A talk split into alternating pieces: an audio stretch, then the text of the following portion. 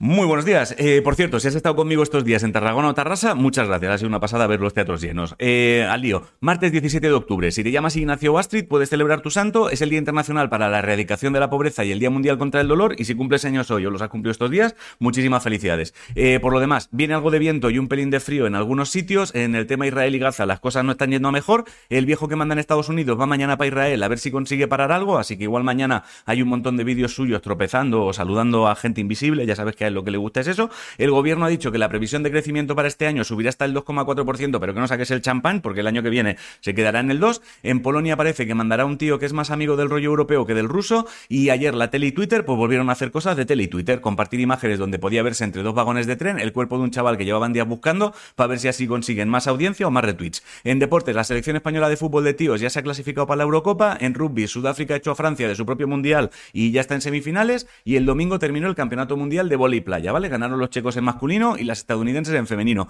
En cultura, el domingo fueron los premios Planeta y la ganadora fue Sonsoles Sónega con una novela que se llama Las hijas de la criada y el finalista, un chaval que se llama Alfonso Goizueta con La sangre del padre. La Feria del Libro de Frankfurt ha decidido cancelar un premio que tenía previsto darle a una escritora palestina, pero la culpa de la guerra es suya. No, pero ya sabes cómo va esto, Maribel, esto es así. Y si pasas por el Parque de San Jerónimo en Sevilla, que sepas que puedes ver la estatua más grande de España, Nacimiento de Hombre Nuevo, se llama, mide 45 metros, o sea, como unos 20 Pau Gasols, uno encima del otro. En ciencia, la NASA ha encontrado los elementos básicos para la vida en las muestras recogidas del asteroide Venus. Ojalá ahora mismo haya alguno pensando, hostia, han encontrado cerveza y risquetos. El rover Perseverance ha hecho una foto de puesta de sol en Marte y es azul brillante, así que si vas a subir un atardecer a Instagram, que sepas que va a ser más floja tu foto que la del rover Perseverance. Y Sanidad ha dicho que no te preocupes, que de momento no hay plaga de chinches, que esto es súper random ya. O sea, plaga de chinches. El guionista de la vida ya no sabe ni qué poner. En videojuegos, el Minecraft ha superado los 300 millones de copias vendidas en 15 años y en esports, Riot Games hará watch parties para ver la final de World Golf en los, bueno,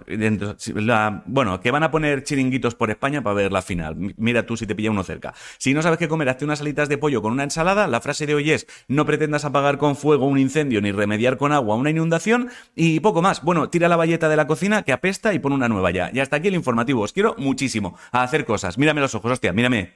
Te quiero. Pasa buen día.